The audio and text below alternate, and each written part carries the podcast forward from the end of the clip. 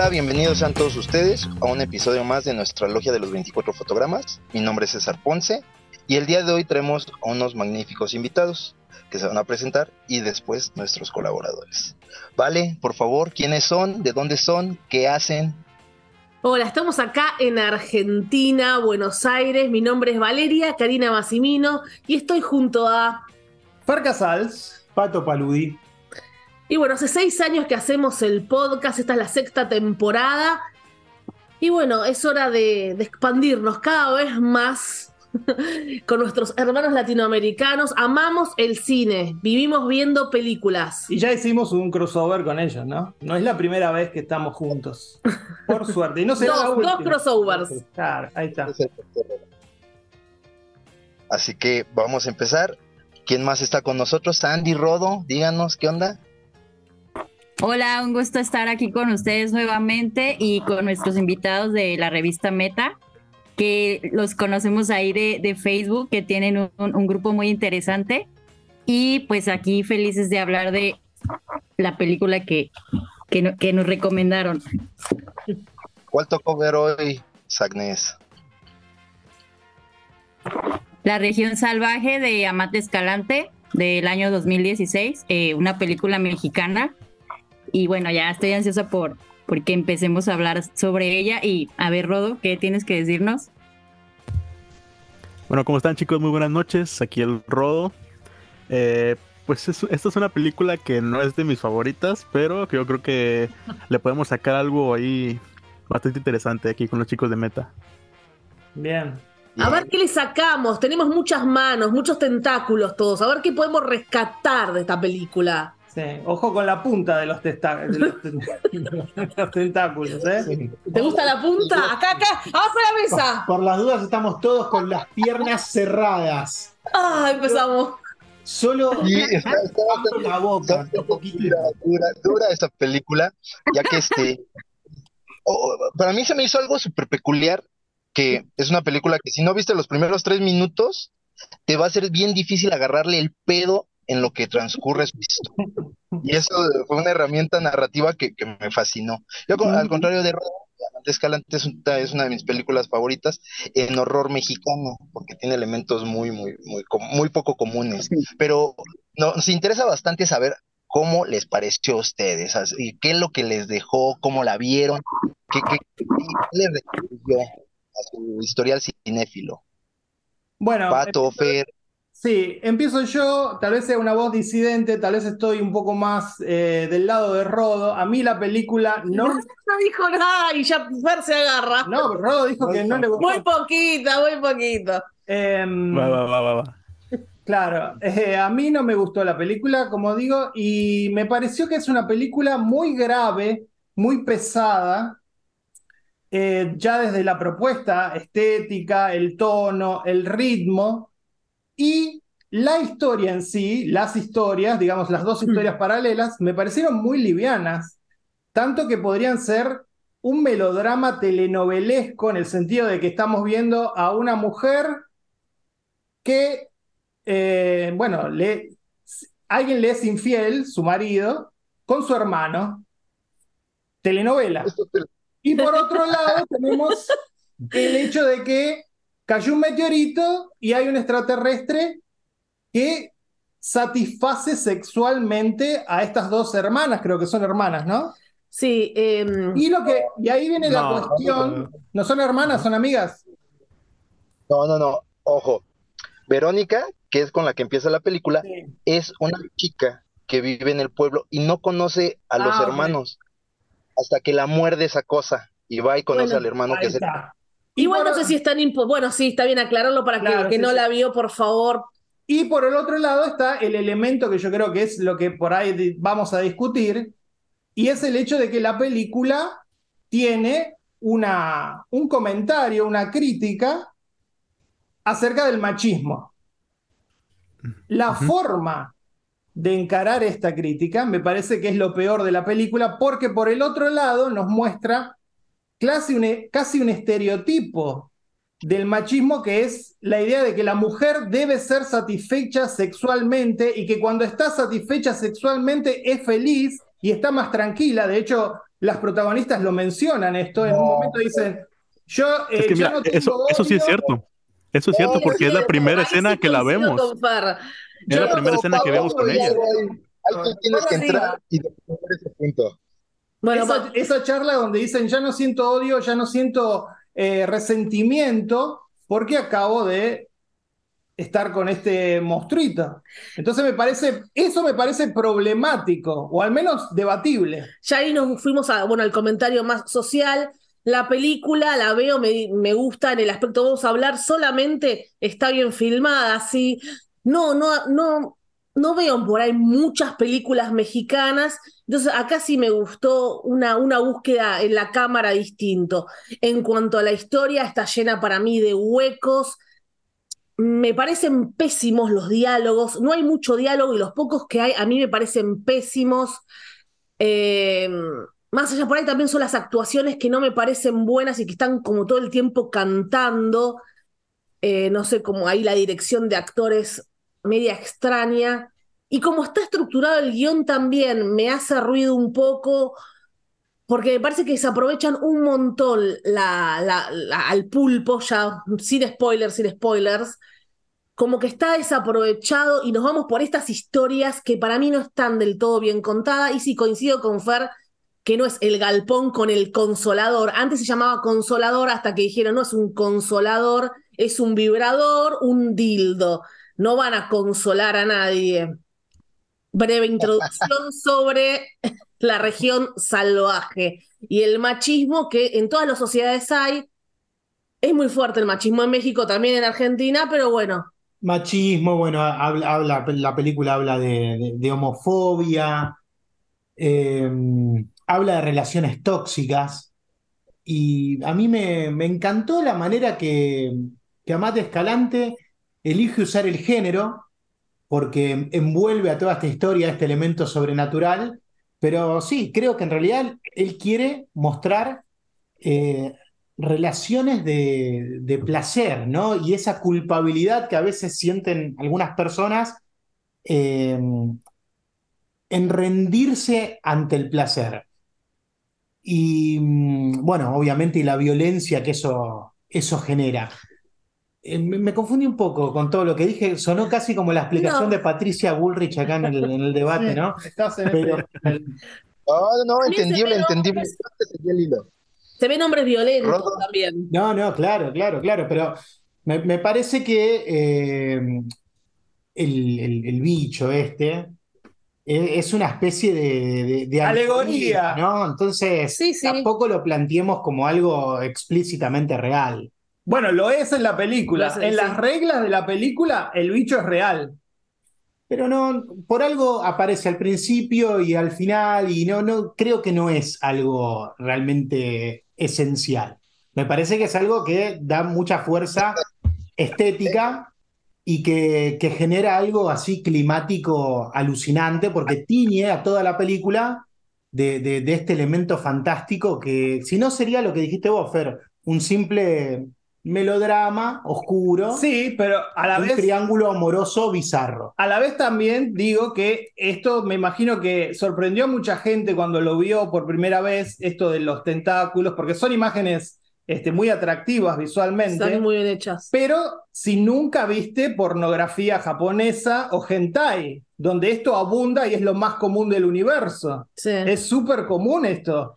Eh, Sí. Pero bueno, hay gente que tal vez no conoce esto, vio esta película y se maravilló. Me, me quedo, me, me quedo con Possession, donde estaba el bicho también con sus tentáculos, y me quedo con ese horror. Y, no- y ya está. No, no Sí, que- necesitaba por fíjate ahí. que fue la primera película que pensé cuando la, la vi por primera vez. O sea, fue lo, lo primero que se me vino a la cabeza.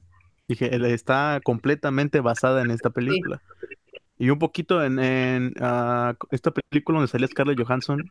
Que, Under the ah, Skin. Under the, Under the Skin, esa también. Y Se siente que como que está muy inspirada en eso. Sí. Ajá. Sí, sí, sí. Sí, realmente la, la película, como dice Pato, como dice Fer, eh, sí tiene estos empalmes muy claros, melodramáticos en algún punto. También cabe aclarar algo. La película, eh, los cuatro actores principales eh, fueron sus óperas primas. Fueron sus primeras películas, su primer película de los cuatro. Y todo lo demás son actores naturales, por eso no hay química. Yo lo que rescato es la dirección de Amat, ya que pudo entablar una, una historia seria con una premisa poco antes vista. Sí, el elemento lovecraniano está muy, muy evidente como una excusa para desarrollar estos temas acerca de relaciones tóxicas, machismo, homofobia este, de closet. Y, y a mí me agradó cómo lo lleva porque aquí en México, hablando de nosotros, el machismo es cultural. O sea, por más que diga, no, yo soy open mind, no, este, yo la neta soy bien... Vete a vivir a no, México, la- Pato. Pato se va a vivir allá. La, la realidad es que aquí somos culturalmente machistas y, y ver una, una, una situación así, pues la neta refresca mucho y más para el momento en el que se hizo, que fue 2016, cuando todos estos temas no se tocaban. Fue, fue un poco adelantado a su época. Este, no sé si alguien quiere atribuir algo más o nos vamos a hablar directamente de los tentáculos, como vi que traía Vamos ganas ya estaba. directamente y que Sandra, no Agnes, Agnes, Agnes, a ver, dinos. la otra Bueno. Otra Yo voz. a mí me, me llamó mucho eh, la atención, pues, cómo fue llevada la trama, que yo vi una entrevista de Amat Escalante y él decía que se inspiró en algunos hechos que ocurrieron en Guanajuato. Eh, lo del enfermero sí fue este, un caso real. Y sí, como es, como no sé si recuerdan en la película el encabezado de que lo habían atacado pues por ser este homosexual. Eh, el este monstruito ente o como le quieran llamar, eh, me llamó mucho la atención cómo es, lo hicieron, que eh, los efectos visuales fueron a cargo de Peter York, que este hombre trabaja con Lars von Trier, ha trabajado en Melancolía, Anticristo, Dogville, o sea, yo cuando lo estaba viendo sí me recordaba mucho, ya hasta después eh, investigué que, que él había participado con él.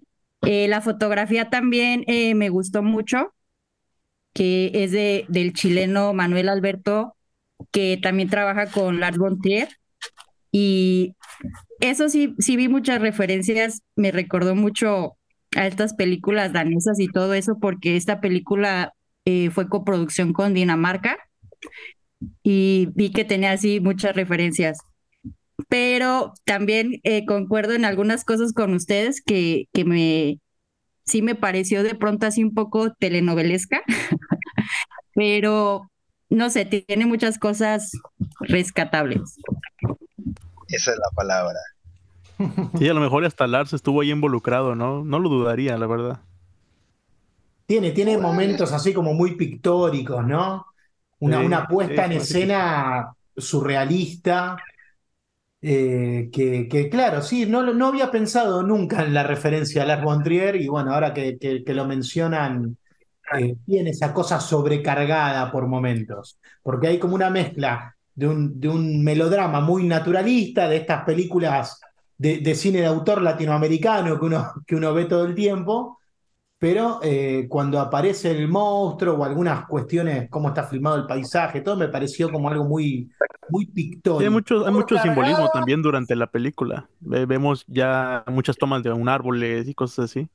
Claro, sí, sí, tomas, sí, la- las- las raíces de un árbol. La, la comida, El hay, hay cuando está la comida que es como algo, como un monstruo, no, no recuerdo, están comiendo en un restaurante y es algo como asqueroso, o sea, hay- Igual, Pato, vos decís cargada, yo hago la traducción, pretenciosa. no, Ya, estamos llegando a los sabrosos, ya estamos el llegando a los sabrosos. puede alejarse de su estilo también. Eh, Amat venía de. Bueno, e- es, un director provocador, eh, pero acá se, se animó a hacer otra cosa. No sé, usted. De hecho, yo el- elijo la película porque eh, quería escucharlos más a ustedes, que son coterráneos de él, que seguramente han visto todas sus películas, y, y quería ver cómo había impactado en, en un espectador mexicano eh, este cambio en un director como Amat Escalante, porque es como un Pablo Trapero de acá, Trapero que hace un cine donde se ve lo- la, la violencia, las cárceles, esa cosa ultra realista de la violencia en la calle, y que de golpe se manda a hacer una película de terror, de monstruos. Claro, con algo Sí, sí. fantástico. Entonces, eh, creo que era algo inesperado. Es que a ese, a ese punto voy. Mira, esta película es de 2016. él previamente había hecho, me parece que Eli fue antes, si no mal recuerdo, Sí. y, Sí, y este, este Amat Escalante, junto a, otro- otros este, cineastas aquí en México, como Carlos Raigadas, como eh, Franco, empezaron a, cimentar un- una nueva era para el cine de terror. Y yo hablo muy específicamente del cine de terror, porque empezó a tomar como estas críticas sociales con esto, de- como con un, un- una excusa de trasfondo para darle más carne a sus tramas. Y el claro ejemplo, hay una película que se llama Post Tenebras Lux de Carlos Eh, Raigadas sí. es cine documental. Es muy similar a esta, nada más Sí. que eh, lleva una linealidad tan clara y se me hizo buena. El problema es que estas películas pasan desapercibidas. En su momento, eh, cuando salió en cartelera esta película en 2016, pasó totalmente desapercibida y se llevó el León de Plata en Venecia. O sea, no fue cualquier película, fue una película bastante este, eh, estudiada para poderla eh, eh, galardonar y aquí en México no. Ya con el tiempo se ha ganado su lugar, ya se le rinde como culto, porque vuelvo a lo mismo, fue como la piedra angular para estas nuevas corrientes de cine de terror mexicano. Claro, Podemos ver es- seguramente hubo, hubo cinéfilos que dijeron que era pretenciosa, ¿no? Como hay cinéfilos acá en Argentina. Pretencioso. No, pero bueno. mencionó, eh, me- mencion- mencionaste a mencionaste a Raigadas y me parece que el cine de Raigadas es mucho más experimental. Sí, Post Tenebra Luz nos encantó, está en nuestro top 10 de los tres. No, no, mía. tiene Esa sí me gustó de ese director. Sí. no sé ustedes qué piensen, a, a ver, ¿qué piensan de Raigadas? A ver, en general, me gusta. Raigadas y me gusta eh, que experimente y me parece que realmente es un autor. Acá yo creo que hay un elemento bastante importante de cine comercial, de querer trascender inclusive las fronteras de México con esta película, cosa que aparentemente no logró. Este, me, me parece que hay una intención, Sí. hay una intención de choquear. Sí, es hacerse como también, por- te puedo decir, el Almodóvar. Muestro eso, eh, yo no sé si le creo las verdaderas intenciones. Permítanme dudar, no le estoy creyendo las verdaderas intenciones al En director. gran medida es un poco una ensalada la película, porque Sí. tiene estos elementos como para agarrar todos los públicos. Soy controversial porque sí, Estoy mencionando una realidad social mexicana que tiene que ver con un estereotipo, que es que el mexicano es machista. eh, y por otro lado, estoy mostrándome como un posible director de cine de terror o fantástico. Bueno, aquí la diferencia, mm, por ejemplo, de su cine a nuestro cine nacional. Su cine va más enfocado a lo que yo he llegado a ver, a un cine como más social, con más contenido, con más carnita, más elaborado. Aquí en México hay dos corrientes, el cine independiente y el cine comercial. Son totalmente, son, se extrapolan el uno del otro. Eh, estábamos acostumbrados a las carteleras de, este, de Derbez, de Marty Gareda, de Carla de Souza, y cuando llega esta película, llega un punto donde el cine comercial estaba así haciendo boom, saturando todo, todo, todo. Y era del poco cine independiente que había. Yo la neta le doy la palomita por aventarse el volado, de aventar esto en un momento tan poco, tan poco apreciado lo que él, procuró hacer ahí. Porque recordemos que la de Eli fue una película totalmente cruda, eh, así fuerte. Tiene una escena de tortura que yo a la fecha sigo recordando y era cuando estaba la guerra contra el narco. Eh, el, el hacer ese tipo de películas aquí en México era pues, prácticamente ponerte en la mira. Para mí es un, un director que sí merece un respeto por procurar hacer cosas diferentes. No sé qué piense Rodo, Sagnes, que son mexicanos, defiendan, por favor. Defiendo. Sí, sí, sí, es que es que Amat nos tenía acostumbrados a, a, como mencionas, estas películas eh, hiperrealistas que nos mostraba así la crudeza de, del narcotráfico y todo esto. Entonces, aquí pues nos cambió, ¿no? Totalmente el, el concepto y se quiso aventurar a hacer, no sé, un cine más eh, fantástico y, no sé, fantasioso. Sí, es que, por ejemplo, estamos acostumbrados, bueno, eh, hubo un tiempo donde el cine independiente iba más a la crítica social, donde se mostraba esta famosa pornomiseria, ¿no? Que donde sí, mostraban ese tipo de, de personas que vivían en la calle o que vivían con violencia doméstica, el lado oscuro, ¿no? Digamos, de México. Pero siempre Latinoamérica es el que el pobre, el desgraciado para satisfacer a Estados Unidos. Siempre somos una basura, eh, trash, la película de Brasil, siempre somos la miseria. Entonces, mostremos, Ciudad de Dios. Ciudad de Dios, mostremos al mundo Ciudad eso que, que siempre decimos en Europa, Estados Unidos, están fascinados con nuestras miserias, con nuestra pobreza. Y Bueno, México con el filtro amarillo, ¿no? Siempre. Siempre, siente el filtro amarillo de, nar- de narco. Sí, y eso mismo es lo que utilizan para vender en los festivales, ¿no? Ese tipo de películas. Entonces, al traer, eh, pues esta propuesta ya más relacionada con la ciencia ficción, que es algo que definitivamente no se hace en México, muy, muy, muy poca ciencia ficción se hace. De por sí el terror también es bastante limitado.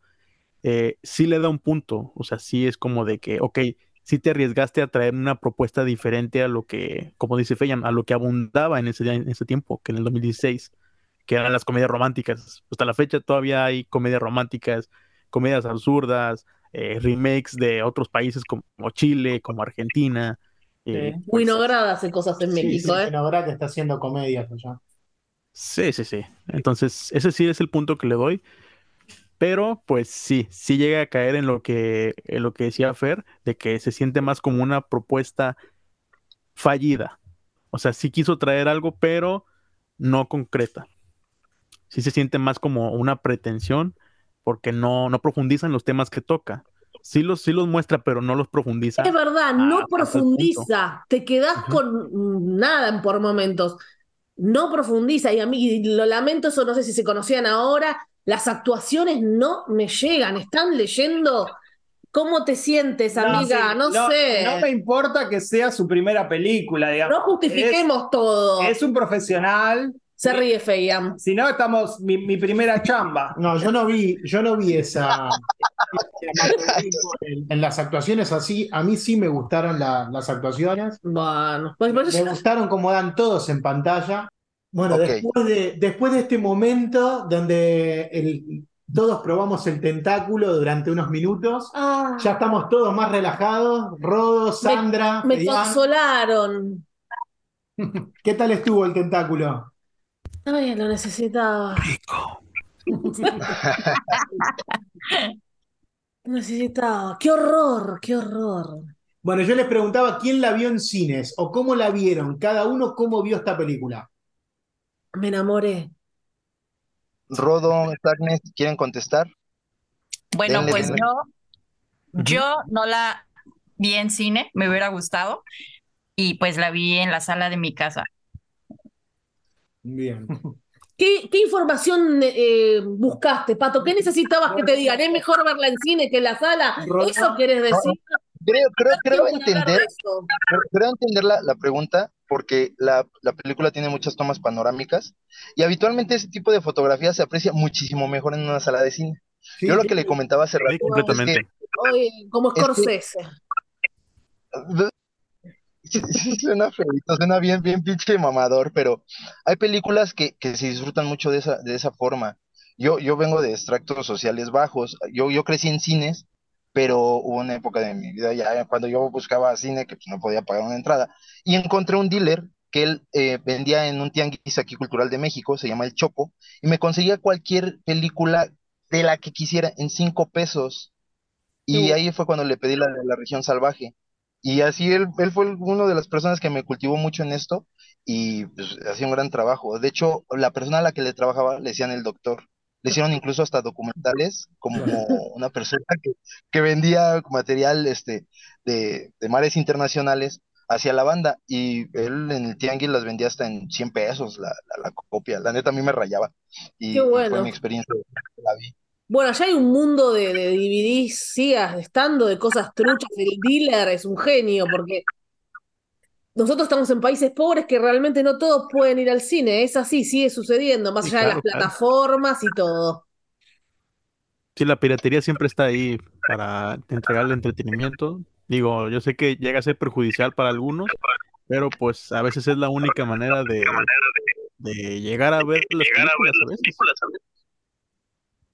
Sí, y nosotros, por, miren, un ejemplo, nosotros, como la logia de los 24 fotogramas, tenemos un espacio donde podemos compartir ciertos contenidos Obviamente que también respetamos a la industria, no compartimos estrenos, pero compartimos películas de difícil este, adquisición y, las ve la banda, hacen la petición, nosotros las subimos y ya las ven.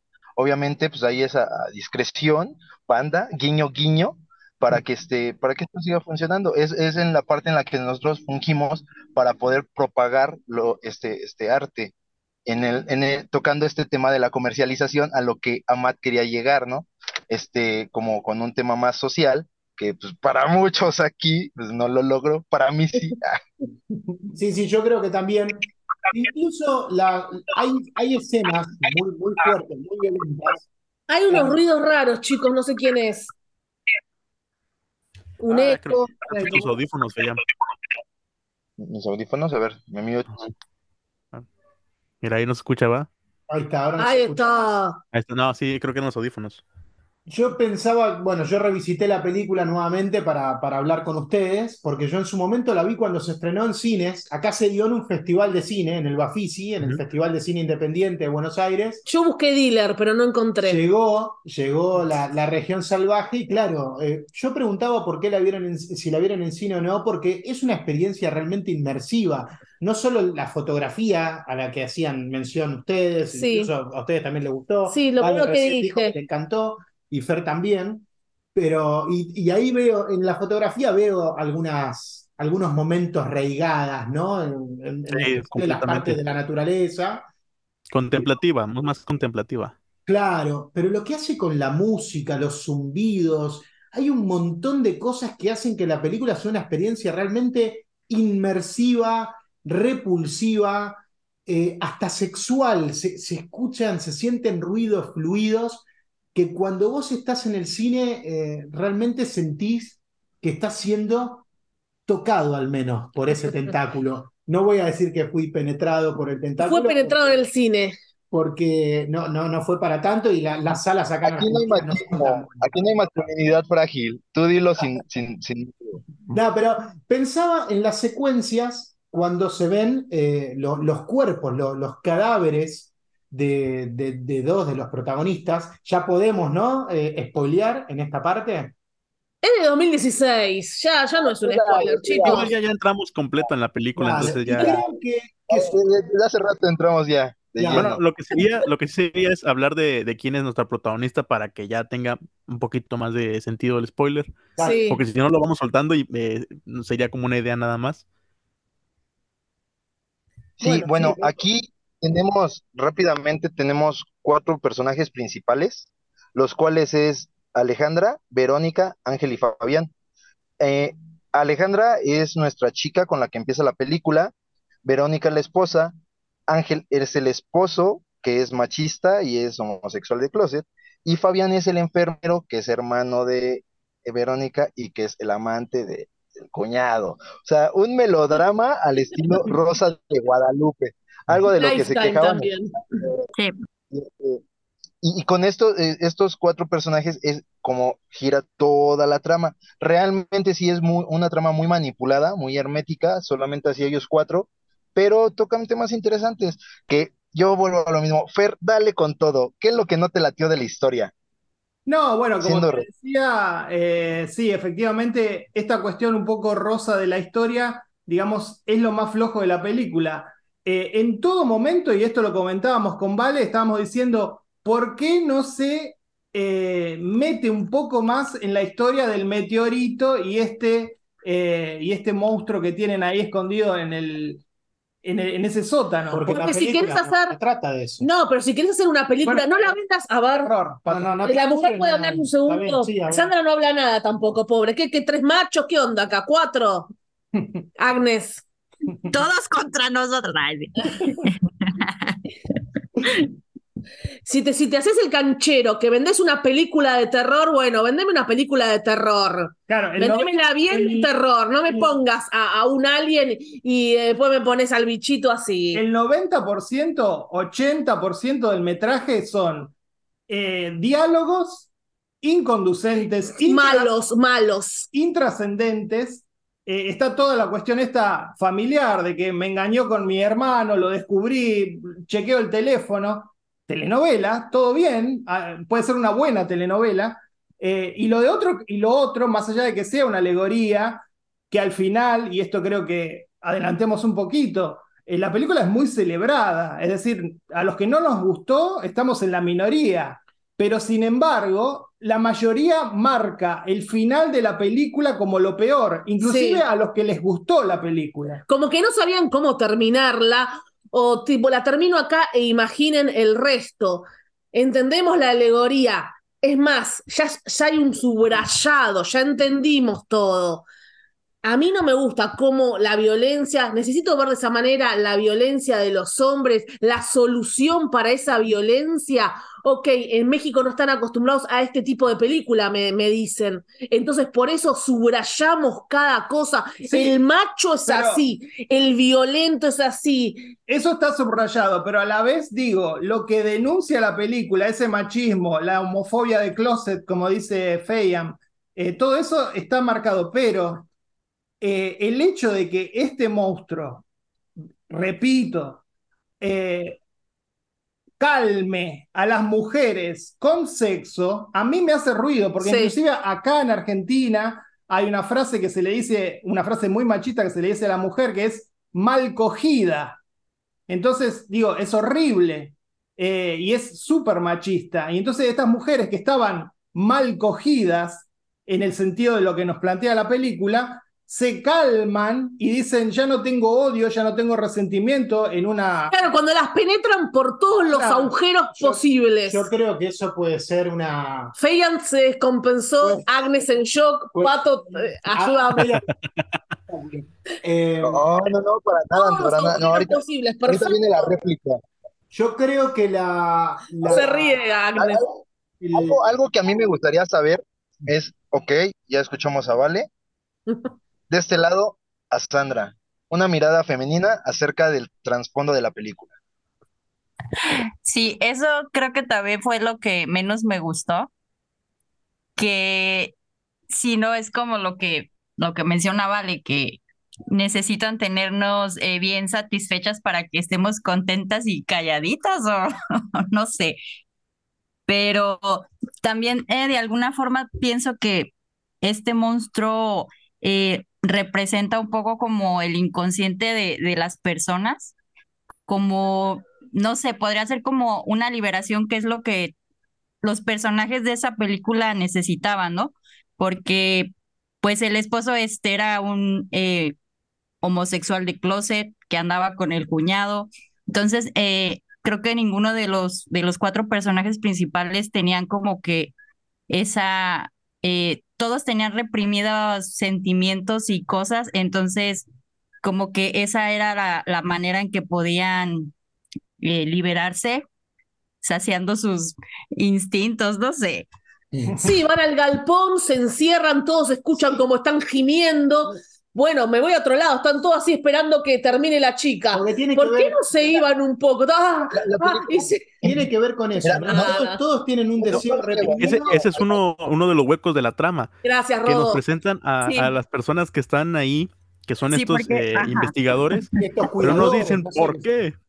No nos dicen sí. están Hay que pagarles. Eh, todo bien, voy a estar una hora con los tentáculos. Salí un ratito, no, no quiero que me escuches. Quédate afuera, te pago. Están ahí. Sí, sigue, sigue Todos en la sala de espera escuchando.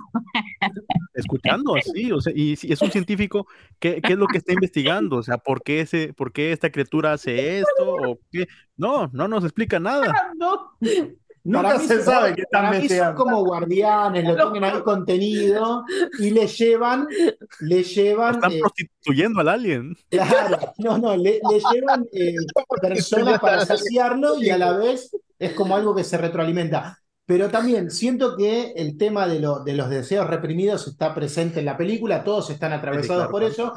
Y yo, el hecho de que cada personaje vaya a esa región salvaje, también lo veo como un estado de satisfacción personal y primitiva.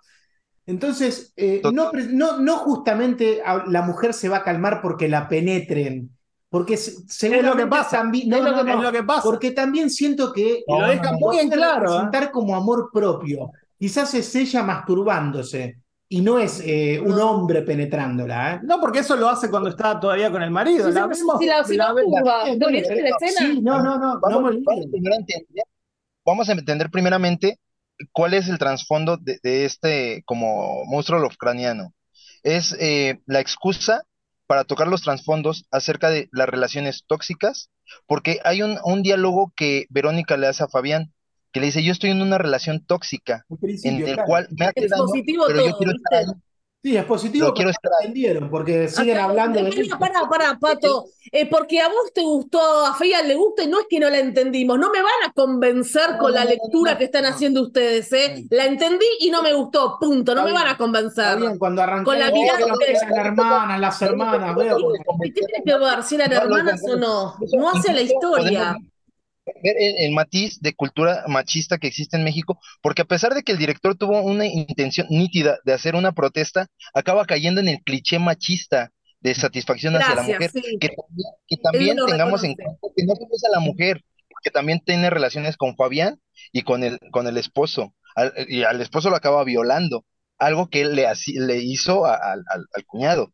O sea, también hace justicia. El, el, el monstruo fue totalmente desaprovechado, como dice Fer, porque tenía una premisa hermosa, un, monstruo lovecraniano con, con horror de matices cósmicos, primigenios, de, de- de- de- una historia con mucha, ma- con mucha carne, y, y se fue por un melodrama, y eso es donde sí pierde mucho, mu- mucho peso.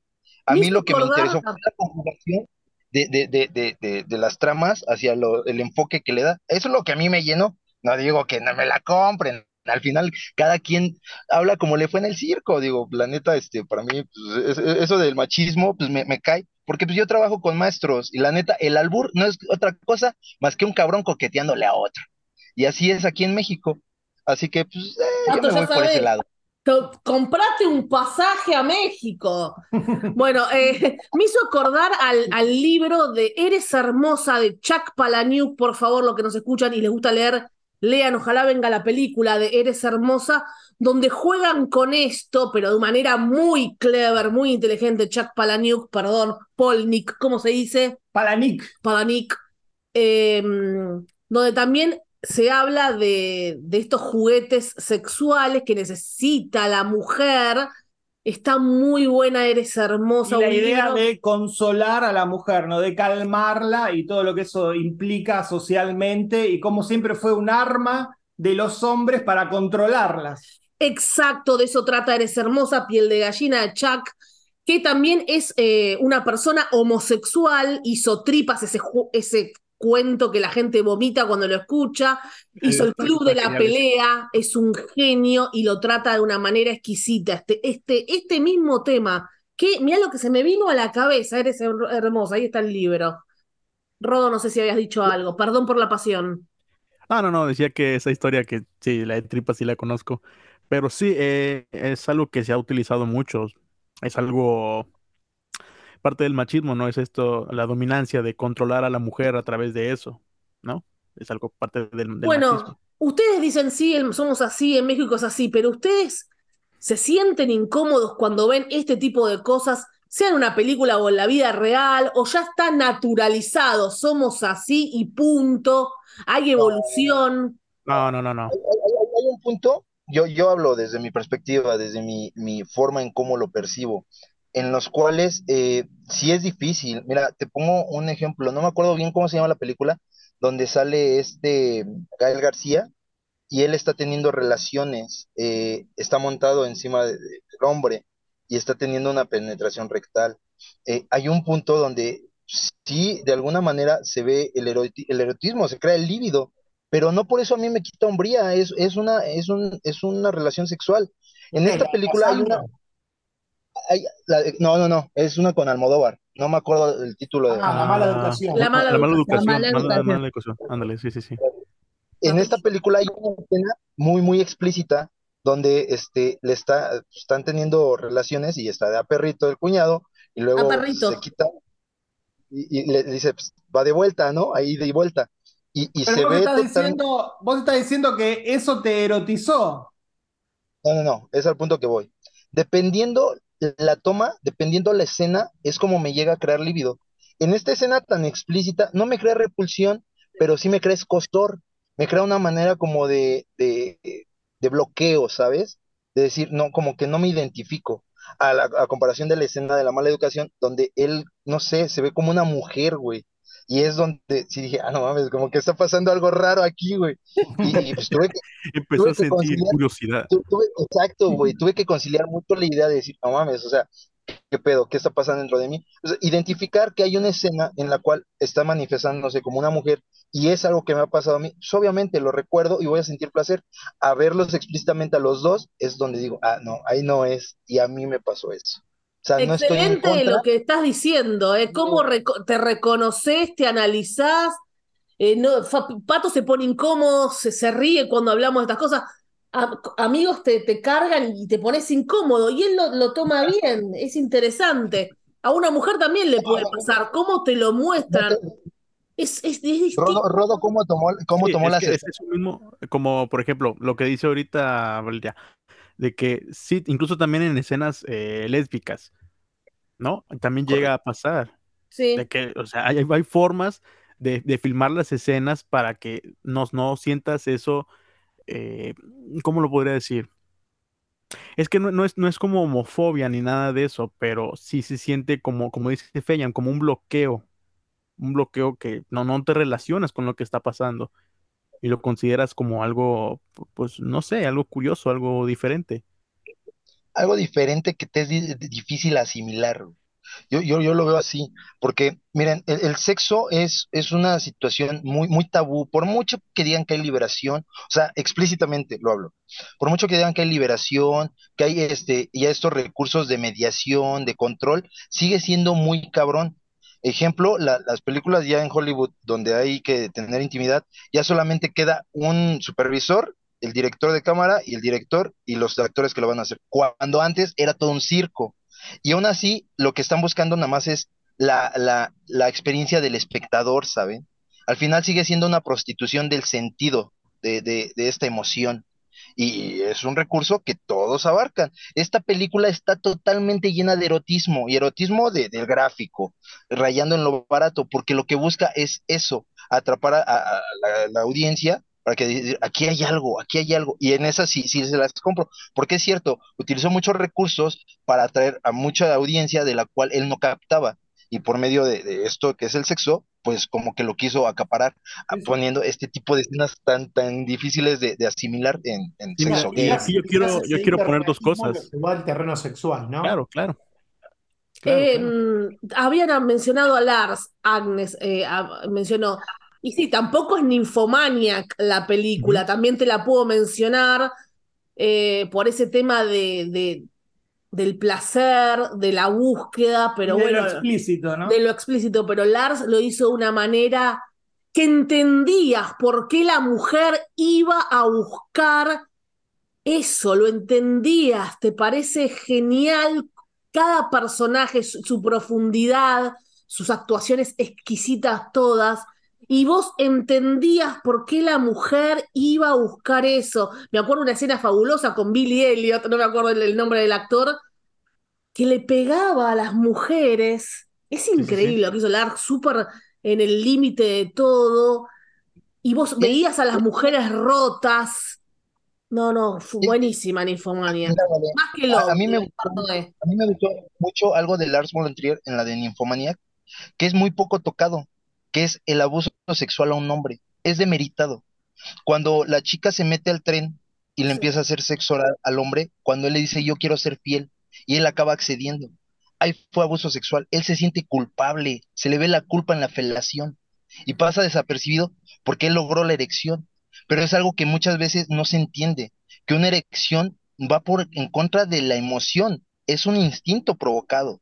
Lo Tampoco se lo vio que la corría, eh. Me acuerdo de esa escena patente, no hizo mucho esfuerzo. Bueno, pará, pará, señorita, no la, no la vi. Bueno, por el macho que no puede decir que no. Por, por eso es demeritado, porque no sabes la, la cuestión masculina de cómo es re- eh, retraerse ante una situación así. Nuestro instinto e- es, machista, es desembocante. Bueno, Muchas veces para- cambiando las cosas.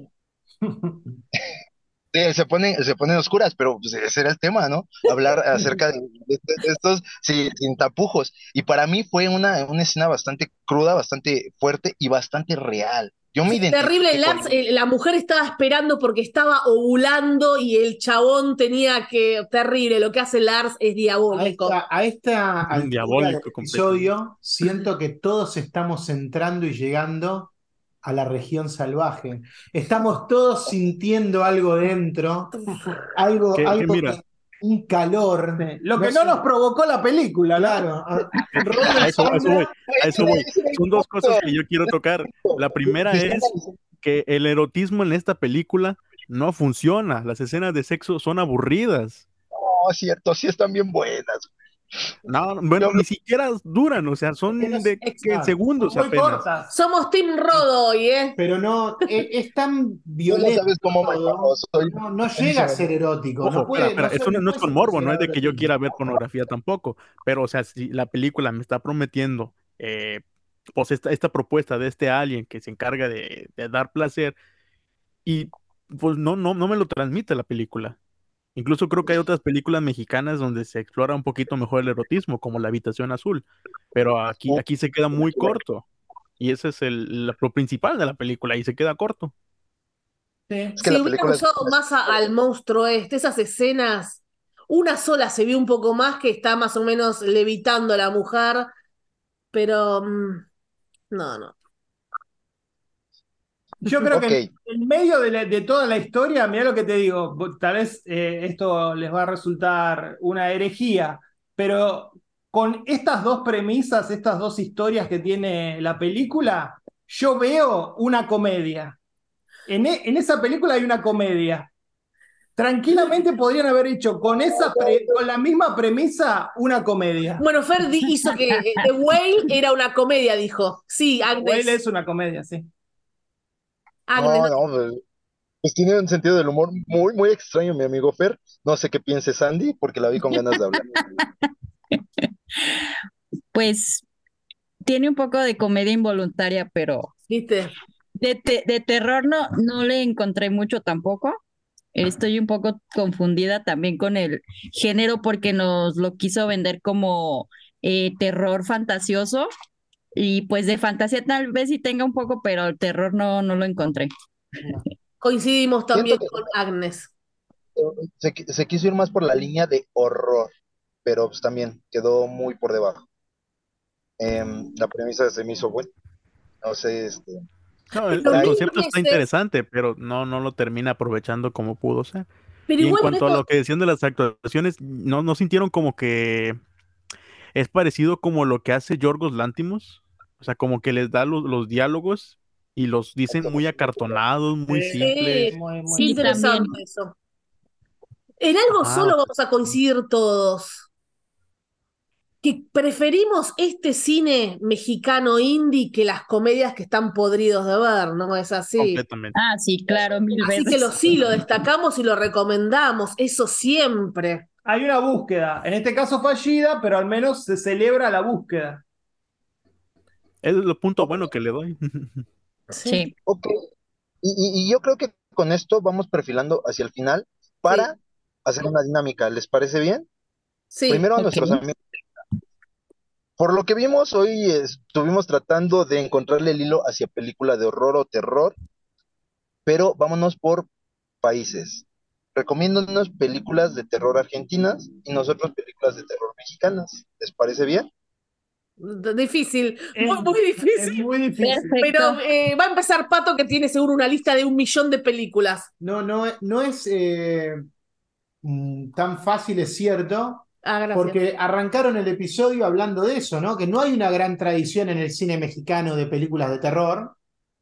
Y tampoco reto. la hay en el cine argentino, porque yo creo que nuestras cinematografías son bastante similares.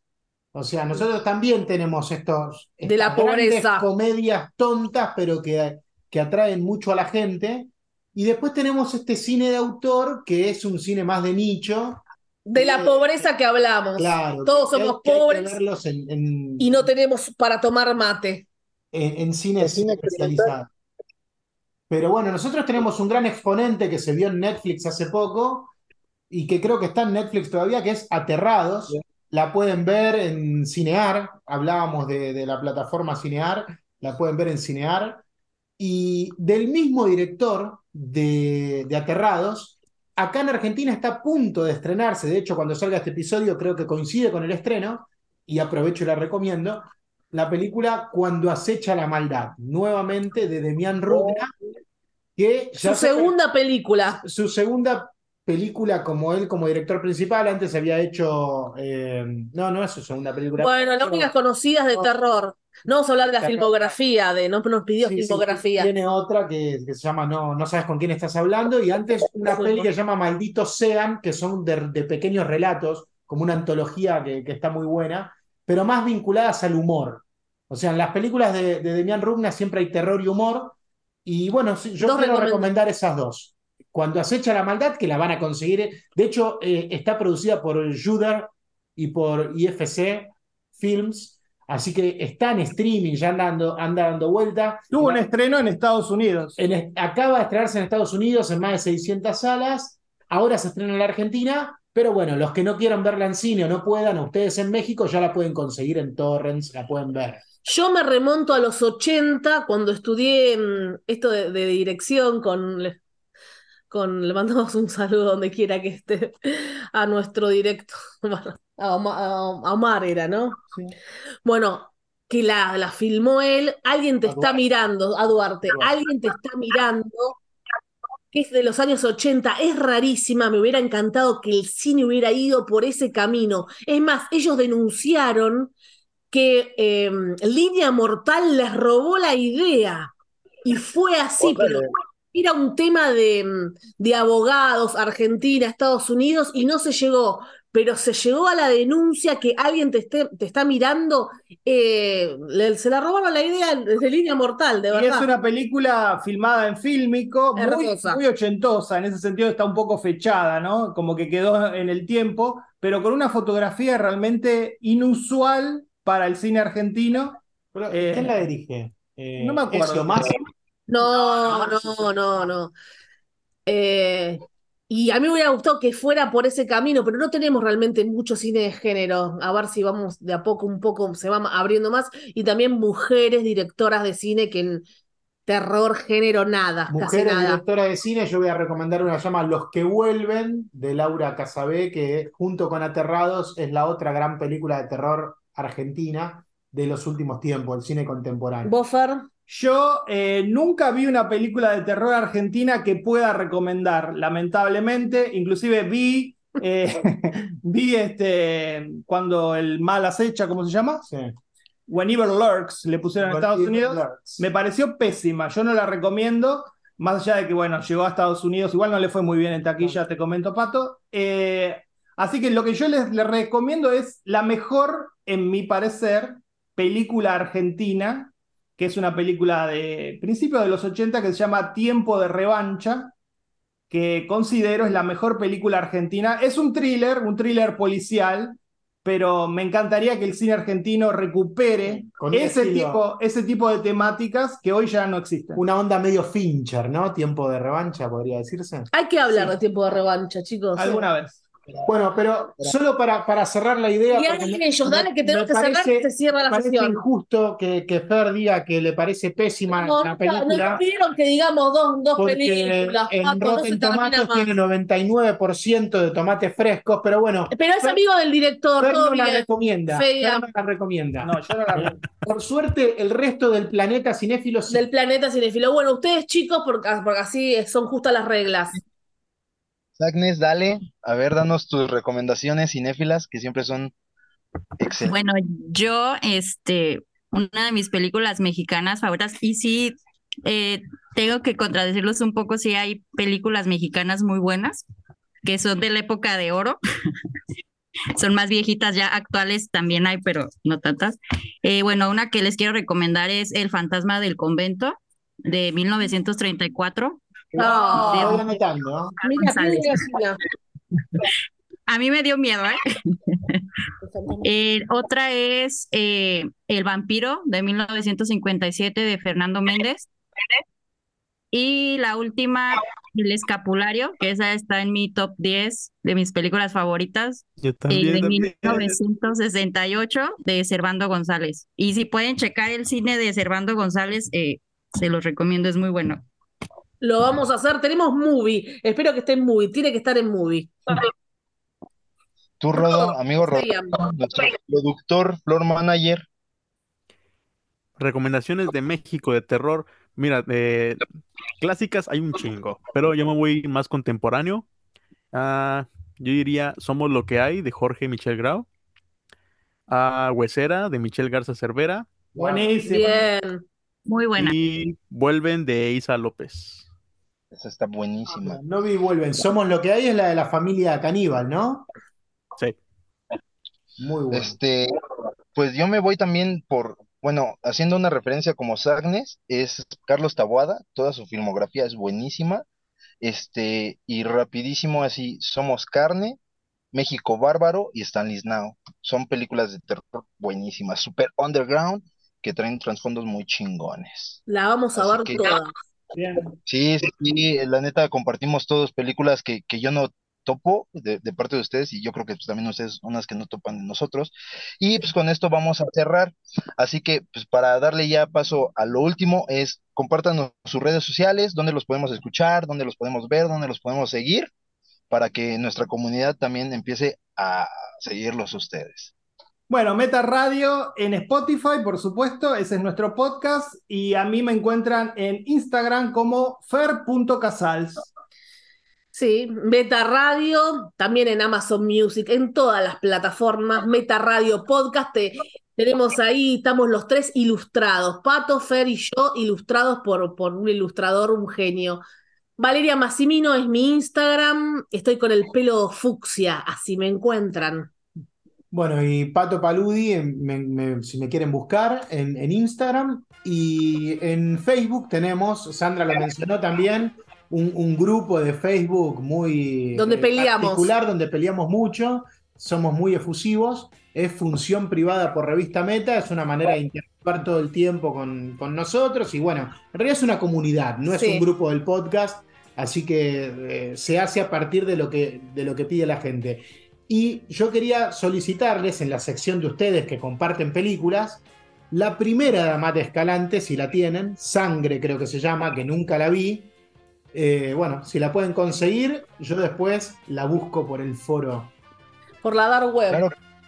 Compartimos, compartimos contactos y nosotros tenemos un grupo de Telegram en el cual navegamos en, mar- en mares internacionales, aguas internacionales.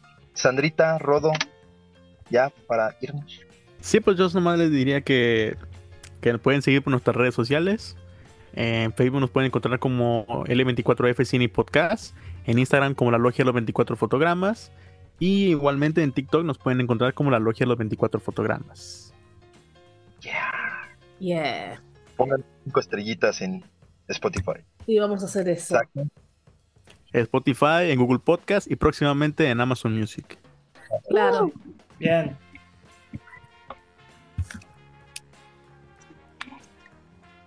Ahí se está Bueno, ¿le damos un Sandy. cierre? ¿O quedaba Espera, espera. Me falta Sandy, ya nada más cierra ella. Y pues un gusto haber compartido este espacio con ustedes, chicos de Meta. Ahí nos seguimos viendo en Facebook. Sí. Y me gustó eh, el tema. Y bueno, nos escuchamos en la próxima. Gracias. Genial. Gracias. Vale. México. Muchas gracias, Meta. Muchas Son unos, unos chingonzotes. Cinéfilos, cinéfilos. Hasta luego, muchas gracias. Bye. Bye.